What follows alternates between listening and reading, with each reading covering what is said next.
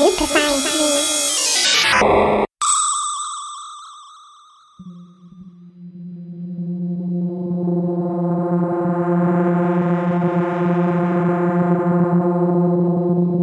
to Super Science Me, Science and Fiction.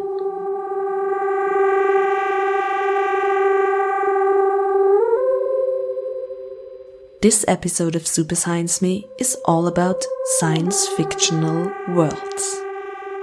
And this is Julia Grillmayr. In science fiction, more than in other genres, the plot, what actually happens, often is less important than the worlds in which they transport us. Worlds that consist of many planets, where various different conditions bring forth many different lifestyle of the humans or non-humans we encounter on them. Water planets, desert planets, planets with two suns and three moons. Planets populated by only women, by only men, or by entities that have no gender at all, by fungal networks without hierarchies, or by cruel alien warlords. Worlds we experience through the eyes of a tree or a self-aware plastic bag, or a human sent to another timeline to report back what's going on but it's too weird and ungraspable to put it into words.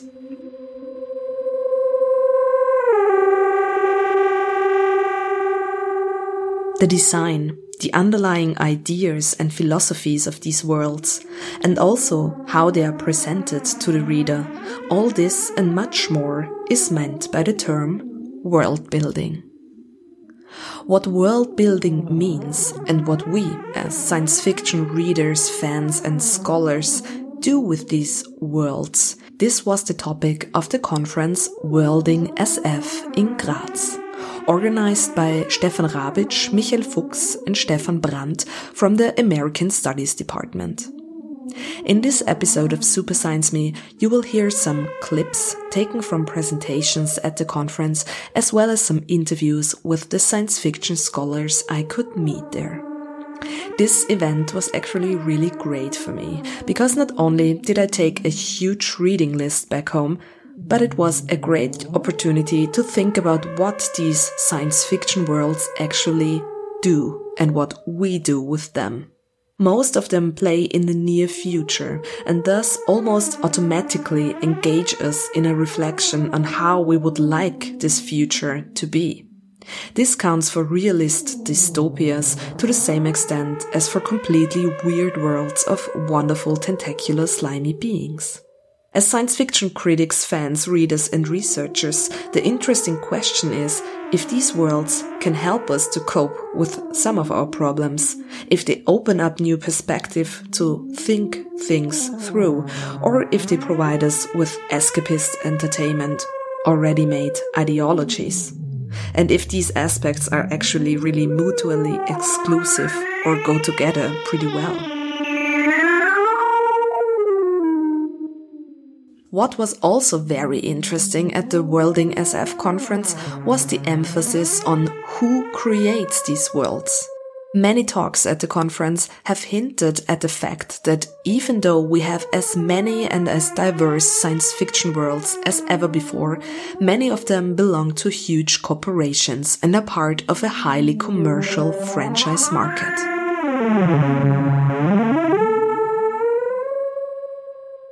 There are actually so many aspects, books, and topics here that it is really hard to find a starting point. So I'll just start with one of my personal highlights. Yes, let's stay a little bit longer with the tentacular ones and listen to a small part of Cheryl Morgan's really great keynote.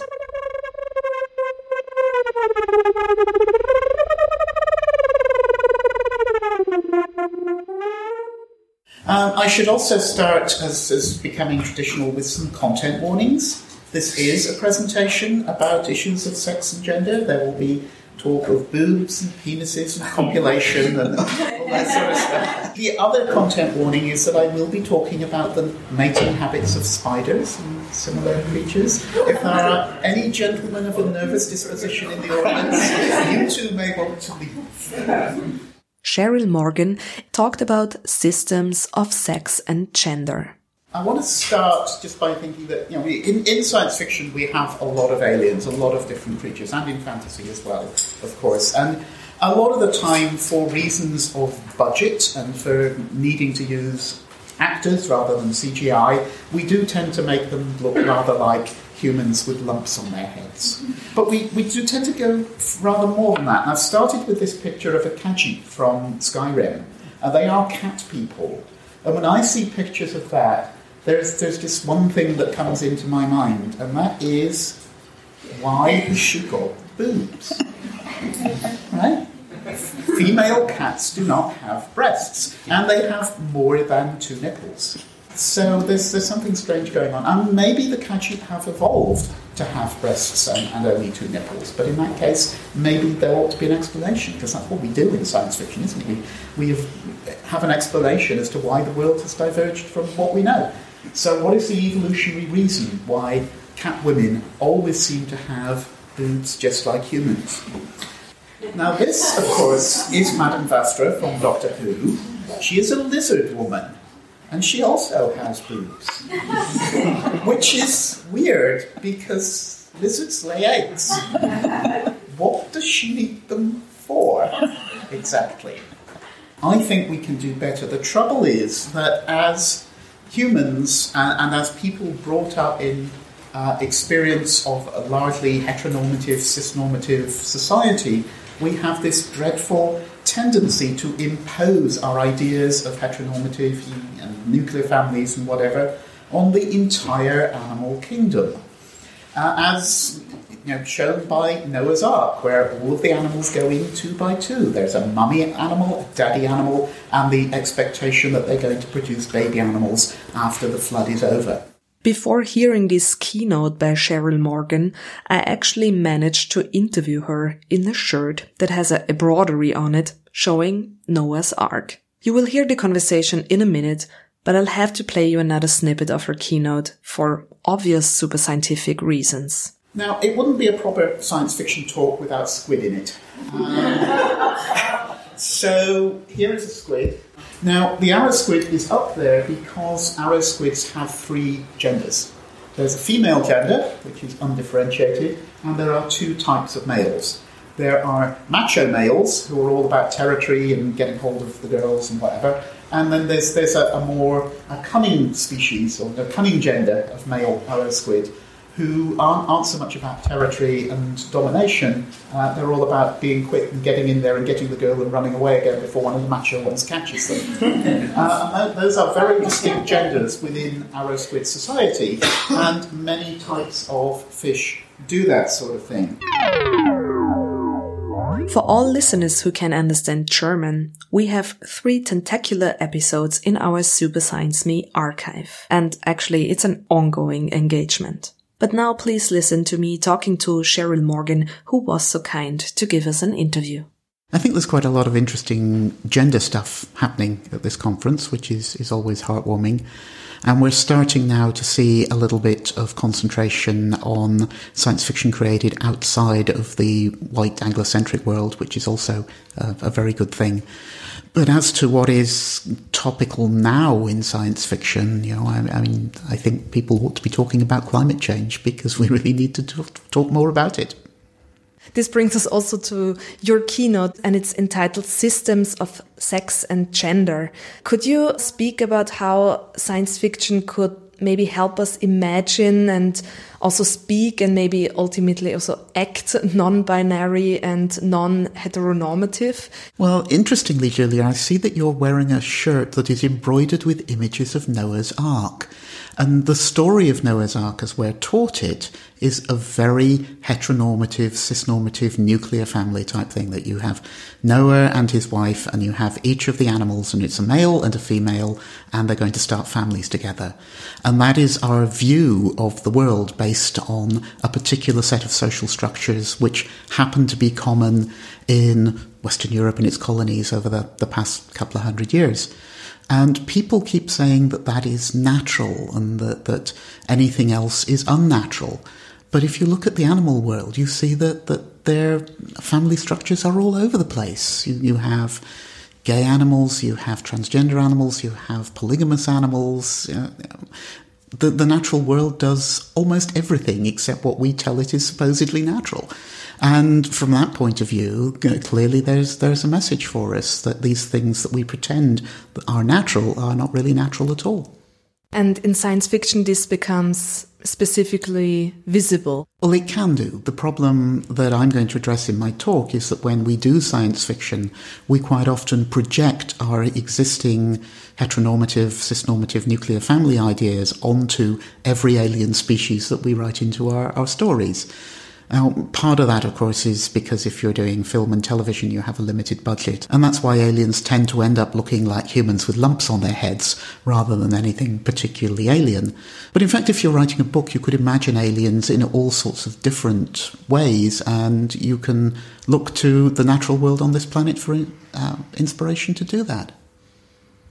Do you have maybe a book recommendation that you liked and that uh, is particularly doing that?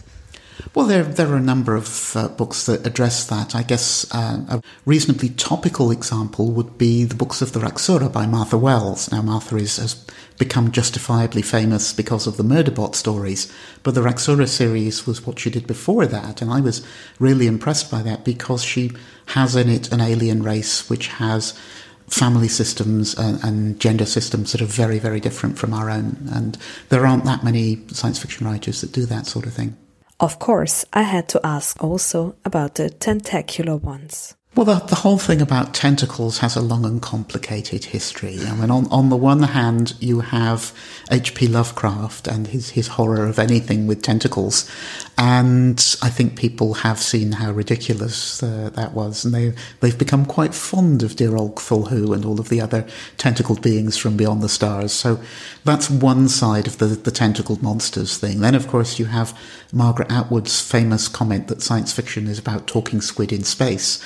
And ever since she said that, everybody wants to put talking squid in their book just to, just to wind her up. Uh, but also, of, of course, the common octopus is one of the most intelligent species on the planet. And if we are going to find an alien species that we can interact with, something that is as intelligent as an octopus and is as different from us as an octopus, is a very good example.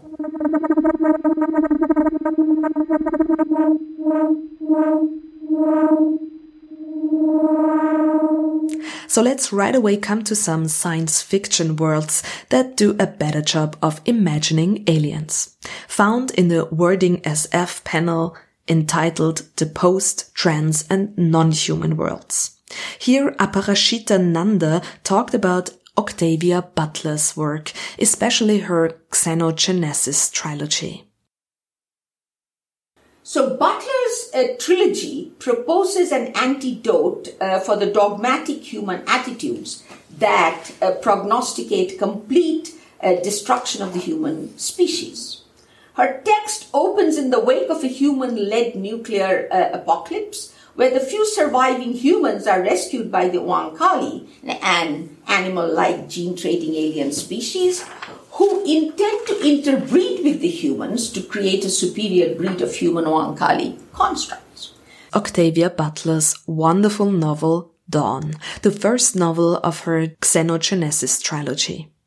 The alien race Oankali here saves humankind from its own atomic apocalypse, but not within some individualistic heroism, but with the intent to breed a new alien race together. This is how the Oankali evolve.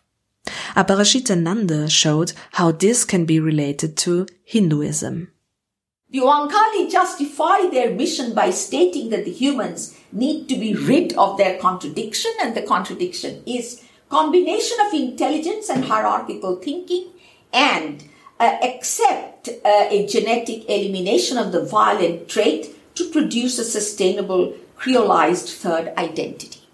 Now, this third identity, a product of the human animal uh, interface, burst of human intelligence and uh, alien animal connectivity to all species, because you see, these Oankali interbreed with all living beings, questions the established boundaries of the human animal divide. And this paper reads these Butlerian creolized identities based off Hinduism and, uh, and some of its seminal texts, the Vedas, the Puranas, and the Upanishads. Also in the post-trans non-human panel, Miriam Köberl talked about the strategy game Alpha Centauri, where the player colonizes an exoplanet. But the planet has a mind of its own that invades the human mind. But first of all, listen to her nice and refreshing resume of some major point of critical posthumanism. However, um, evidence suggests that humans are perhaps not actually all that special. The sun does not revolve around the Earth. Our solar system is not the center of the galaxy. Our galaxy is not the center of the universe. We are not distinct in kind from animals. I mean, evolution links us to them, and many of our supposedly uniquely human qualities like empathy, reasoning tool use, well, they're not actually so unique to us either. In the game Alpha Centauri, human exceptionalism is further challenged when the fungal network, that is the consciousness of the planet, starts to interact with the human through some sort of telepathy. The player character does not initially welcome these intrusions, find them unnerving and inconvenient, unsure where the contact is real or where they are simply losing their mind. Humans explore and colonize the planet, but at the same time, the fungal network explores human minds, neither seeking permission beforehand. When communicating with the humans, the planet does say it will take them in, but it fears it will suffer a similar fate to Earth. So the fungi is ready to take the humans in, but fears at the same time they will mess up the planet like they did with planet Earth. The environmental crisis and science fiction. How science fiction here provides either inspiration how to act or escapism to not think about it at all or to believe in some technological fix or exoplanet escape plan that will save humanity eventually, these topics concern Gerry Canavan. He also held a great keynote at the conference Worlding SF, and I had the opportunity to talk to him and ask him first of all what world building in this context means sometimes it's the background details of these stories that stick with you more than the plots. And in some sense, the plots oftentimes are very generic, right? They uh, involve the same kinds of things happening in the same kinds of spaces to the same kind of characters over and over and over again. And you find yourself in the classroom or in a paper just kind of really obsessed with like this one weird thing about how money is supposed to work in this space or uh, this weird thing they breathe or this weird thing they do when they go to sleep. And so you wind up kind of fascinated by these, these background details and, um, I've always been struck by the idea that, that science fiction actually weirdly kind of functions like a mystery novel where you're trying to parse out the details of the background world. And then when you do and you, you kind of become the master of the space, suddenly the story becomes um, solved in a way, right? And it, it's always seemed to me that a little bit that's why a lot of these novels and films have endings that we're dissatisfied with because we, we misunderstand what we were really invested in. It wasn't the plot, but it was kind of um, penetrating this kind of other world and exploring it. And once we've seen it all, then we don't really care that much how they blow up the bad robot. That's really interesting because it's another aspect of what has actually repeatedly said at this conference in my observation that this world building then also refers back, of course, to the real world mm. and this um, almost also political then uh, reference uh, to this world makes possible so the potential of uh, social criticism. So is this also something uh, you're interested in? I absolutely think that that's a lot of what draws us to. I mean, it's kind of an old style intervention in science fiction studies at this point, but the centrality of kind of utopian formulation and our desire for like a vision of difference other than the world that is making us so unhappy seems to be so much of what animates us to these other kinds of spe- fantastic and speculative worlds. Um, with, you know, good and bad consequences. Sometimes the vision of utopia is really good, and other times it's kind of training us to think in bad ways about what's possible or about other people, right? So there's, there's always this kind of moment of self critique about the utopia we think we're consuming. And this brings me also to your topic. Specifically, you will talk at this conference about climate fiction. Mm. And if I understood right, also about this notion of, of crisis. Mm. Can you talk about this a little bit more? Right. So, I mean, the, you know, in some sense, the story of science fiction is the same story of 20th century modernity. There's this long period where anything seems possible. We seem on the cusp of some kind of incredible transcendent transformation that will free us all. And then somewhere in the 60s and 70s, we kind of have a simultaneous realization that there's actually nothing out there in space for us. It's incredibly difficult to live there. It's incredibly difficult to even go there. There's no real reason to, right? Once we get to the moon, we're bored with it after three years. Um, and then alongside that revelation that there's nowhere to go in outer space, we realize that we're kind of destroying the planet, right? Through the kind of emergence of the ecological movement. And so to me, almost everything that's happened since the 70s in, in mainstream culture as well as in science fiction uh, has to do with this kind of like almost like nauseous realization that that the future isn't good. Like it isn't what we thought it was going to be. And that instead it's this kind of source of threat. Um, and in the contemporary moment that's so tightly linked to climate change and this kind of ongoing um, inability to face up to the reality of what's happened. I mean i'm about to turn 40 and you can see the difference in winters from when i was a child right? Um, people can make jokes about climate change all they want, but California wasn't on fire all the time when I was a child, right? The level of disaster, cities weren't being flooded and having to be evacuated all the time, right? Like, um, the things we are seeing are a kind of bleeding edge of something horrible, right? That we can't face up to. Uh, and so what I'm interested in, in some sense, is the way both science fiction and other kind of forms of culture are or aren't kind of facing up to um, the reality of what's emerging in the world. So here, once again, this world building mm in science fiction can then maybe help us also to understand mm what's happening around us. Maybe also give us hints how to mm act. Yeah, it can, but it, I mean, it, it, has to be done well, right? Because so, so, commonly in science fiction, the imagination is, and then they invented like the Juniper process, which means that you don't have to worry about emissions and energy is just free and there's no problem anymore, right? Or they invent something that can eat toxic waste, right? So everything is fine, right? And so those kinds of fantasies are like kind of increasingly strange, right? And what actually we seem to need is some kind of realistic accounting of where things come from and where they go. Um, and so I'm, I'm very interested in stories that kind of do that. Yeah, that's really interesting. Something also that interests me a lot this idea of futurism, but without being escapist. Mm -hmm. And this becomes very clear when escapism means to really escape from planet Earth. Here, this becomes right. uh, really visible. Mm -hmm. Do you have maybe just uh, to wrap it up some um, book recommendations or film recommendations, mm -hmm. something uh, you think that does this well. One of my favorite authors for this, contemporary authors for this, is Kim Stanley Robinson.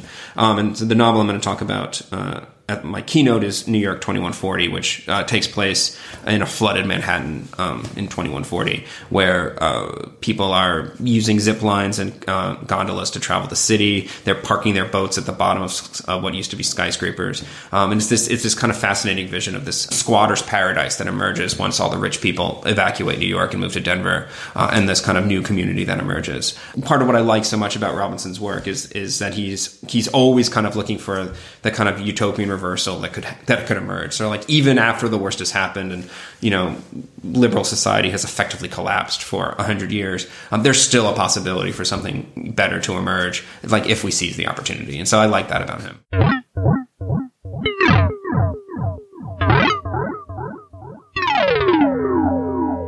the great clumping foot of nerdism stamping on the human face forever. This was the title of Mark Bould's keynote at Worlding SF. Explanatory subtitle World Building and Contradiction. He was so kind to talk to us and give us further insight in his research on science fiction. And we start once again with the question of what world building means and does. I think um, all science fiction fantasy texts rely on some kind of world building, and that the nature of that world building changes over time and depending on context. So at the moment, there's a real uh, drive to produce and a fascination in consuming worlds that um, seem full and populated. Uh, so think about things like the Marvel Cinematic Universe extensions of Star Wars and so on. This idea that we can create a, a fictional universe in which we can immerse ourselves in a way that parallels our immersion in the real world. And I think that's become the contemporary site for all kinds of things, including thinking about the virtual and what it means to, what immersion means, what being in the world means, and how you can use fiction to think about the real world to think about the real world in these imaginary worlds. This is also something that has been stressed uh, repeatedly at this conference. And of course, that brings uh, us to the question of how these words are constructed. And it's, it's important how these words are constructed when we think about it uh, through this lens about our lives. So this is also a point you made at your at your keynote, and you criticized specifically a kind of streamlinedness of these words. Can you can you go into detail about this? Yeah, I think there's a, a, misconception that goes on around massive story worlds that they're full of detail and that they're coherent and they make sense. And obviously, if you're the owner of the intellectual property, you want to be able to tie everything down so you can own it. Um, but the world is messier than that. And just the complexity of texts makes fictional worlds much messier than that. And I think um, that gulf between the image of a coherent, unified world, whether it's fictional or the real world, and then our actual experience of the messiness of the real world or the fictional world is a, a place to um, prise open a text, prize open our experience, and begin to ask questions about uh, dominant ideologies, how they're reproduced, how they shape our perception of textual worlds and the real world. You know, just creating that moment where people realize the fictional world is fictional and hopefully turn around and realize how uh, ideologically constructed what seems to be the real world is. Um, but I think also we can um, use fictional worlds to highlight power structures in the real world and do that quite deliberately. So uh, Fredric Jameson, a long time ago, spoke about science fiction texts as using uh, what he calls world reduction, where you obviously you can't create an entire world, and you select the features to make prominent in a fictional world. And those features are very easy uh, in science fiction and fantasy to organize around the way gender and sexuality and race are treated. And I think then the, the important contradiction that emerges is the contradiction between the fictional world and the real world. And hopefully uh, that kind, that's a, that's a space for thinking and for political praxis to emerge. Yeah, besides this um, construction of worlds in relation to the real world in terms of topics and style. Uh, you have already mentioned also um, the production context that comes uh, repeatedly into play also in this conference to show, okay, we have these various world building storytelling lines, but they come from major, huge corporations. Are there other aspects that you see in this conference program reoccurring that you say these are the very important questions to ask right now in the context of science fiction research. Yeah, I think there's a lot of interesting work going on around uh, uh, gender and Afrofuturism here. But the other one I'd flag up is the Petrocultures session that's happening later today, um, and the ways in which science fiction and fantasy are helping us think about climate change and reconceptualize what the Anthropocene is and how limited and finite human existence is, and the sheer urgency of the current moment. Um, and science fiction isn't the only way to deal with the Anthropocene by any means, but it has a special tool set um, that can link um, world building, scientific research, scientific facts, scientific discovery with lively characters and stories and hopefulness and optimism. Uh, with climate fiction, it's very easy to get depressed very, very quickly. There are ways that science fiction and fantasy offer hope the worst kind is probably where it's an individual savior figure who comes up with some magical technology. And that's, you know, you understand uh, why people might find that comforting. But the exciting stuff is going on with the, you know, development of experimental technologies, thinking about changing energy structures, thinking about different kinds of social life and being that the world we're currently creating will require of us in the future if we're to survive. So again, once again, um, political and social criticism in science fiction. Yeah, absolutely. It's very easily missed if you, you know, um, if all you're seeing is the rocket ships and the robots, which are cool and do need to be there and are thoroughly enjoyable. But uh, science fiction is about so much more than just being that Buck Rogers stuff. How science fictional worlds could help us to make sense of our current situation was of concern for a lot of talks at the Worlding SF conference. So also for Lars Schmeink. He talked about cyberpunk and how it could raise awareness of social inequalities in an increasingly capitalist world where everything is commodified. Science fiction can make accessible changes so drastic and big that we are overwhelmed and thus blinded by them. I mean, a good example of this is, of course, two degrees of global warming will have all been warned, um, will have massive effects on weather patterns, flattening over like an average 9% more intensity of rainfall and storms.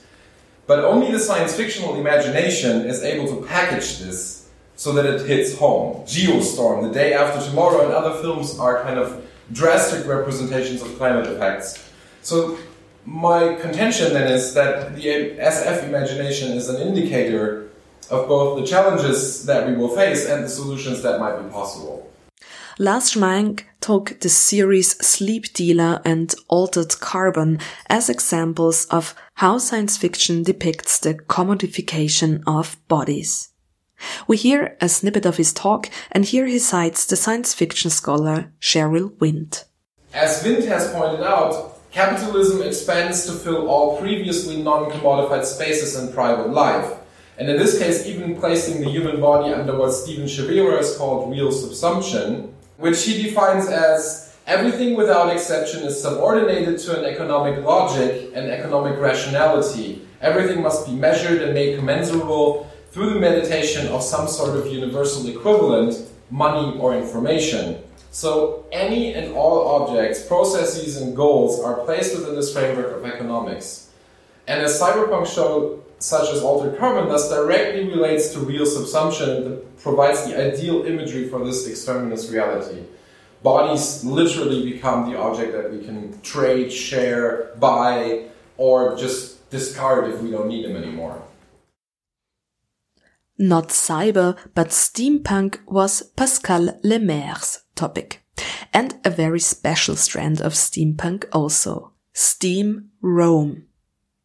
The stories he looked at either play in ancient Rome, but have cars and all kind of other technology, or they play in the now, but with a Roman societal structure and ancient Roman motives.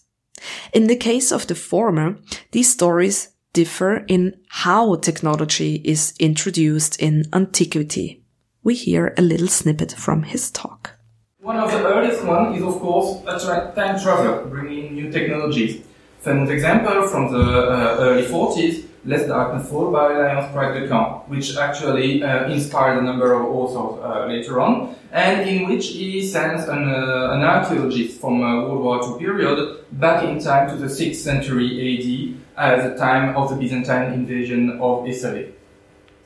Um, another uh, series of books are two by uh, John Maddox Roberts, in which technology is indigenous. Um, in this story, uh, Hannibal defeated the Roman and expelled them from Italy, and they make a comeback a few decades later and will join with the uh, Egyptian and so get, gain access to the library of Alexandria, where they put their engineering mind, devising new machine thanks to the expertise of uh, the library.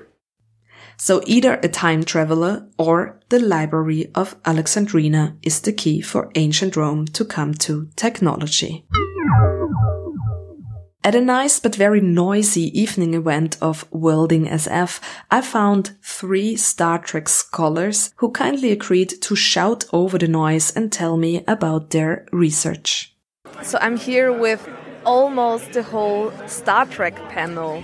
There was a lot of Star Trek at this science fiction conference. Why Star Trek?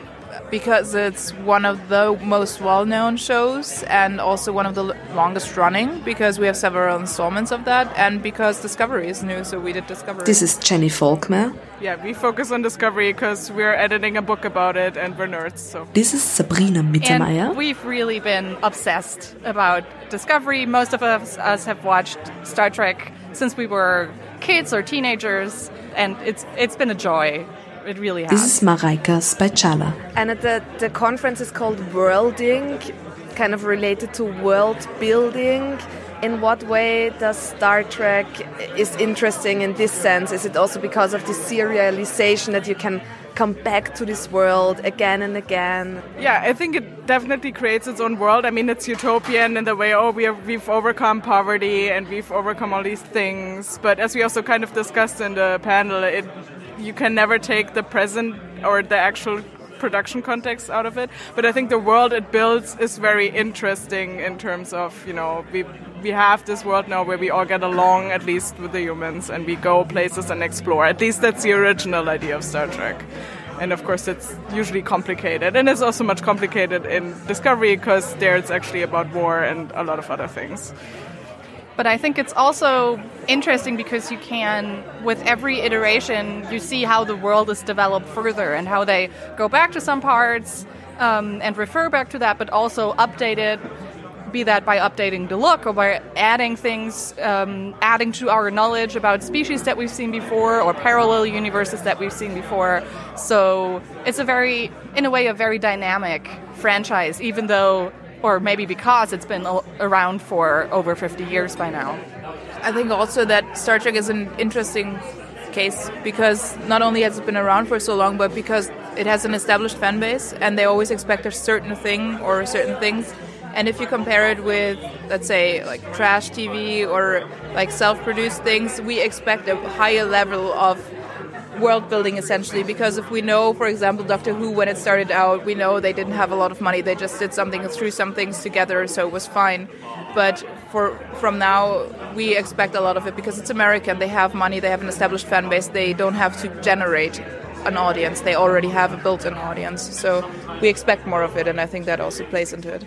So you all focus on discovery. What aspects are most interesting for you? I mean, in terms of what we're writing on right now academically, Jenny and I are writing an essay on masculinities, specifically the characters of Gabriel Lorca and Ash Tyler, and Mareike and I are also writing together on queer representation on the show because it's the first Trek show that actually has an out gay couple in its main cast and it will probably have more queer characters in the future that at least has been hinted at. So i think those are the most important aspects at least for me right now. But as a fan there's a ton more but those are the academic aspects that i'm looking at. The other paper i'm writing is uh, on femininity in so gender in discovery and what they do different in terms of, of representing female characters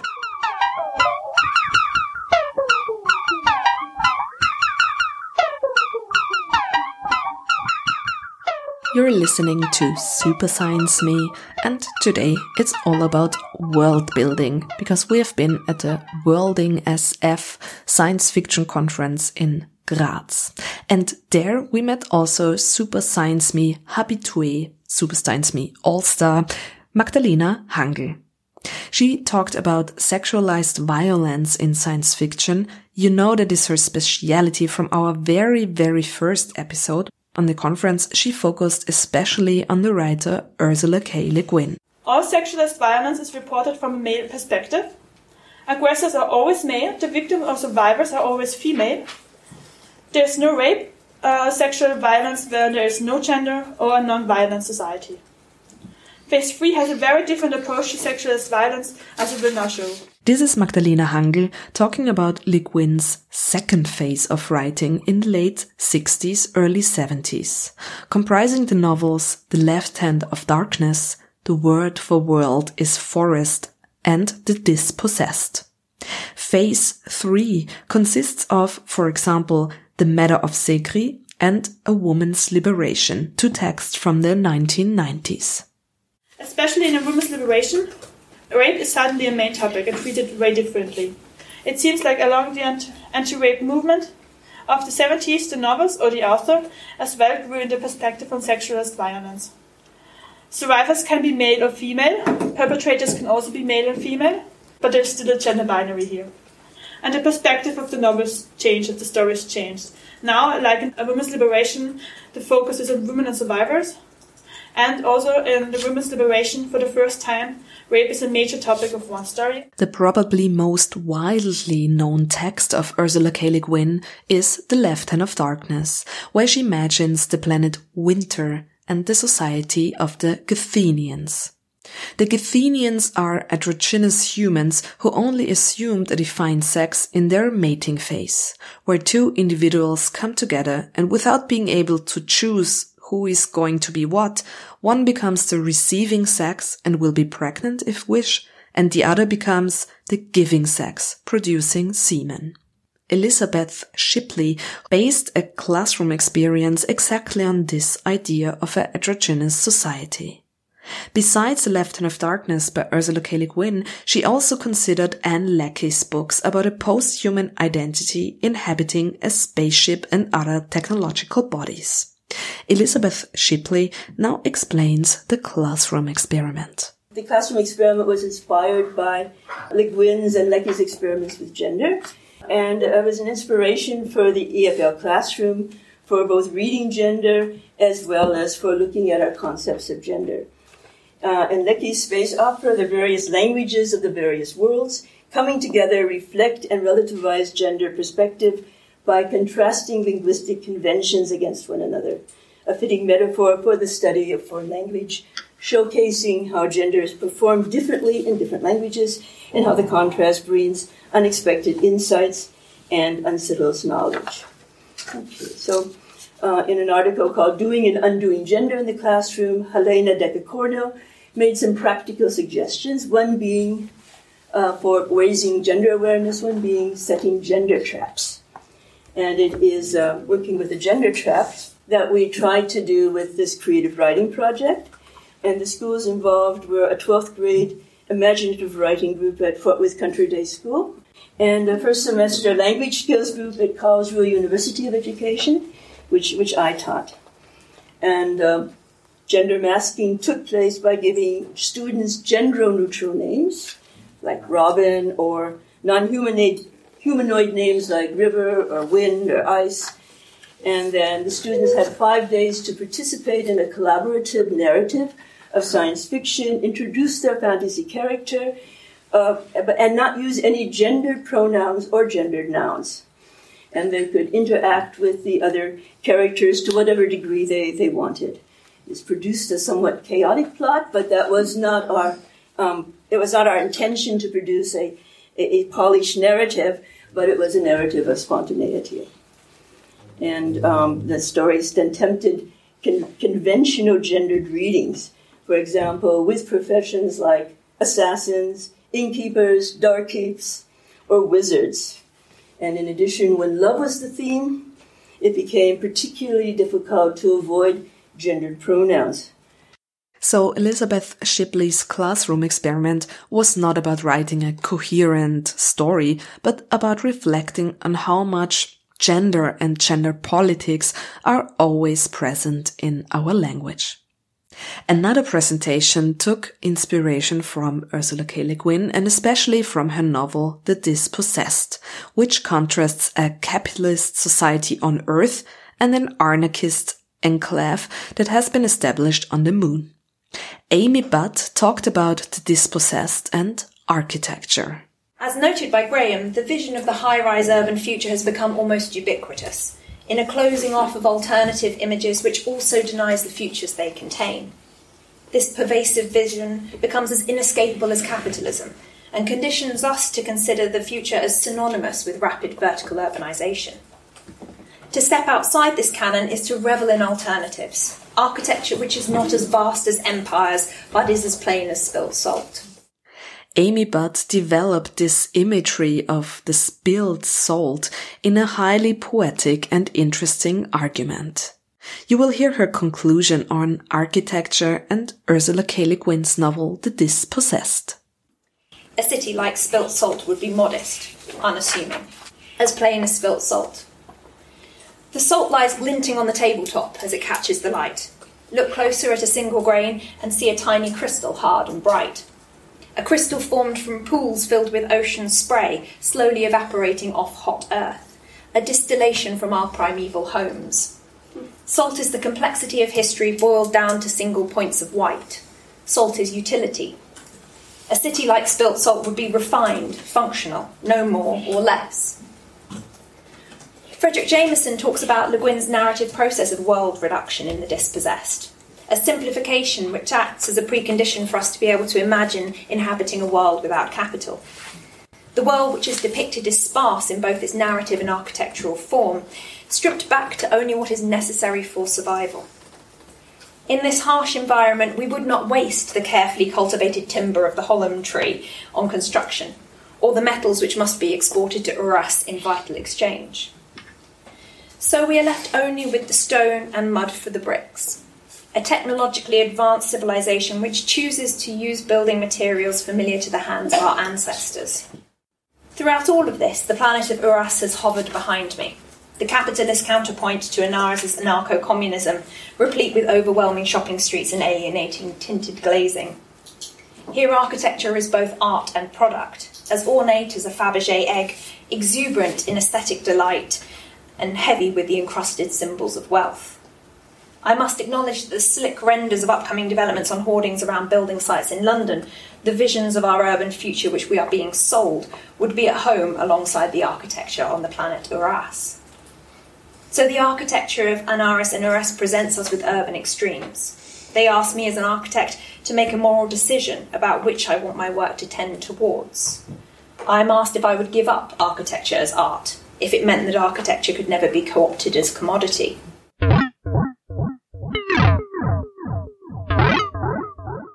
I also had the opportunity to talk at this conference and actually was in a really great panel because we all fit very well together. It was called Science Fiction Becoming Real or Becoming Reality.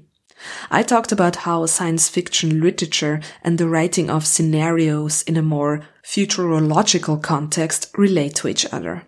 If you're interested in this, please check out my website. My project is called Science Fiction, Fact and Forecast and is at the University of Art and Design in Linz. And so my website goes sci-fi-fa-fo.com. Sci-fi-fa-fo.com.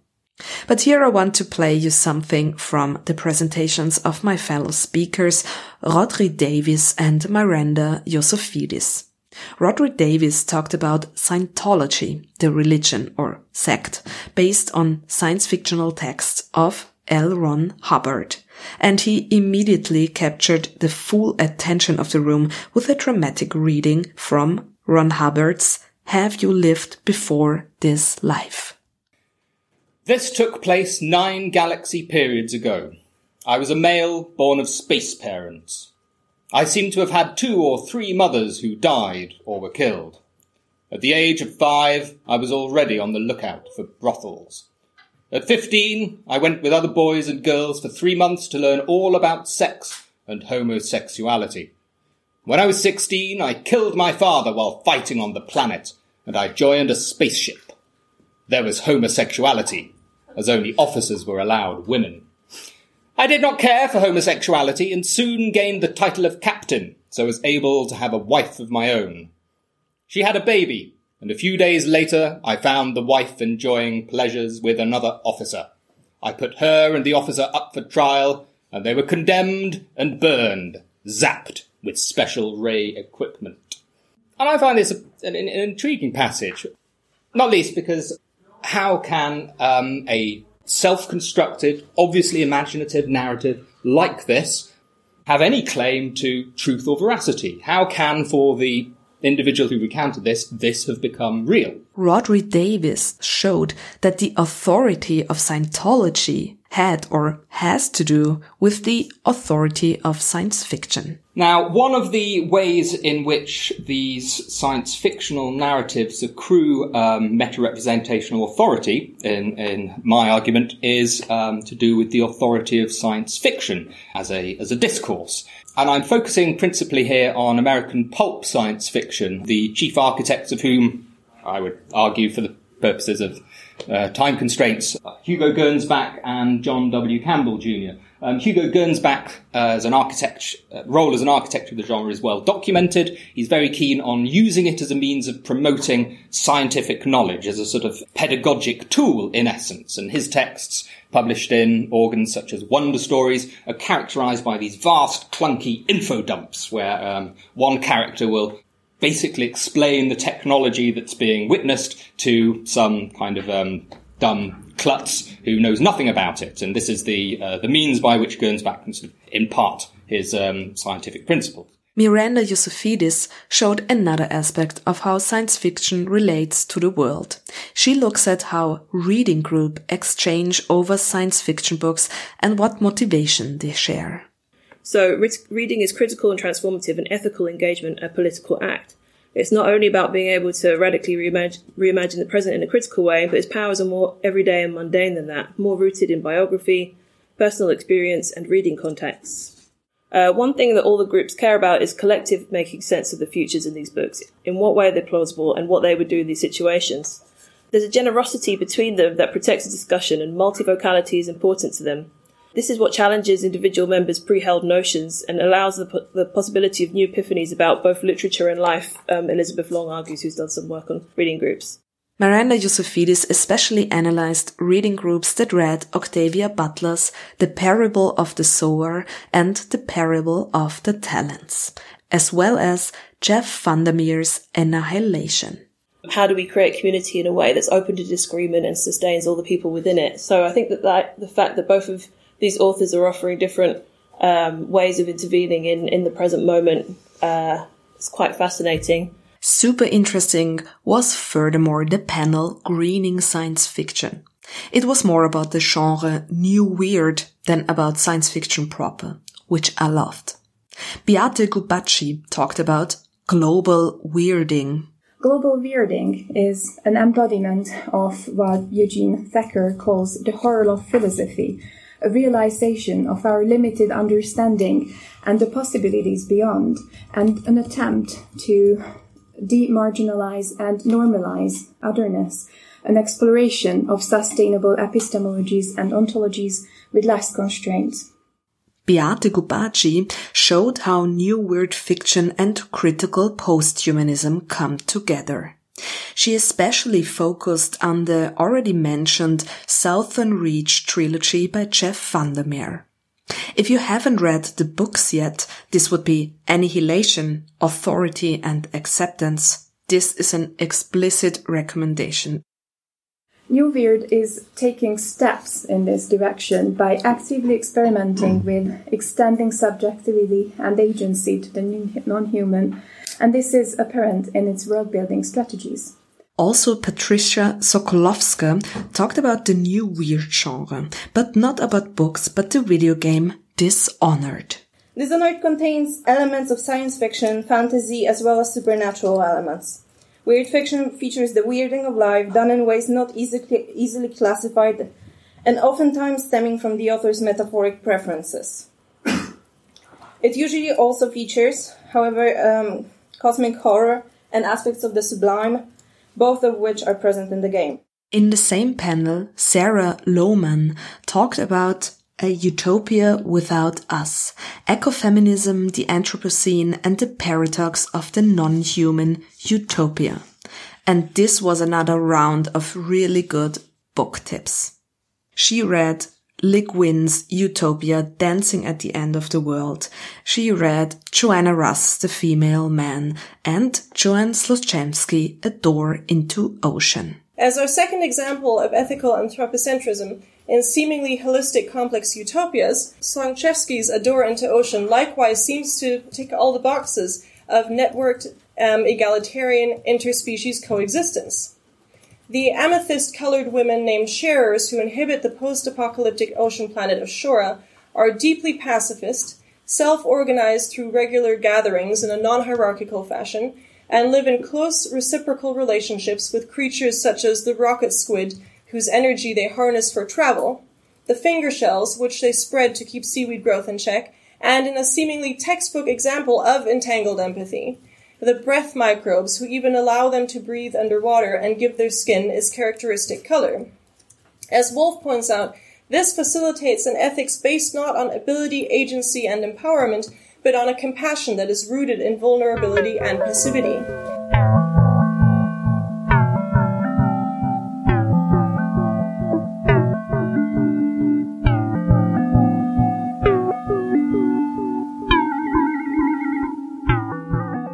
This Super Science Me episode started with tentacles and it ends on tentacles. We have to stop here.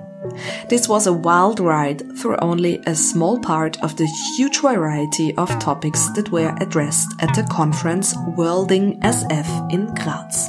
If you want to look up some details in the show note to this episode, you will find the link to the conference website where there's the program and abstracts of all the presentations.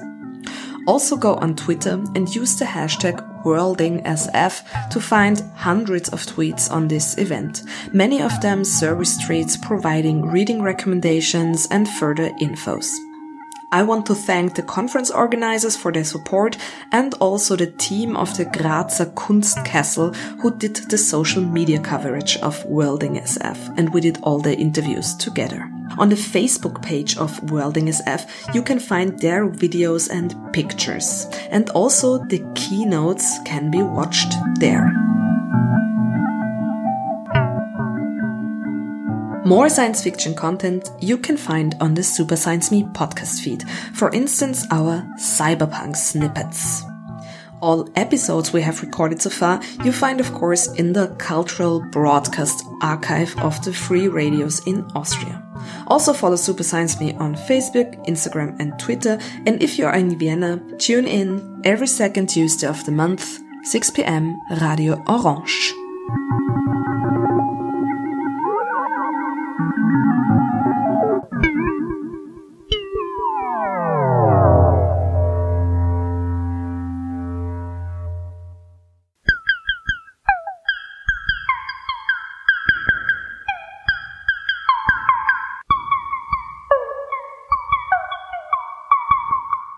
The next Super Science Me episode will air in 2019. Genau, weiter geht's am 8. Jänner, diesmal wieder auf Deutsch und es wird um sogenannte Conlangs gehen. Konstruierte Sprachen, künstliche Sprachen. Wie und zu welchem Zweck kreiert man eine solche künstliche Sprache? Neben berühmten Beispielen Esperanto bis Klingonisch wird es auch ein paar obskure Beispiele geben. Die Sendung erfreut sich der tatkräftigen Unterstützung von Super Science Me Collaborator und Universalgenie Daniel Sirovi. Wie immer auf der Welle 94.0, 8.1. um 18 Uhr und dann überall, wo ihr Podcasts hört. Julia Grillmeier sagt Bye Bye und guten Rutsch und bis bald bei Super Science Me.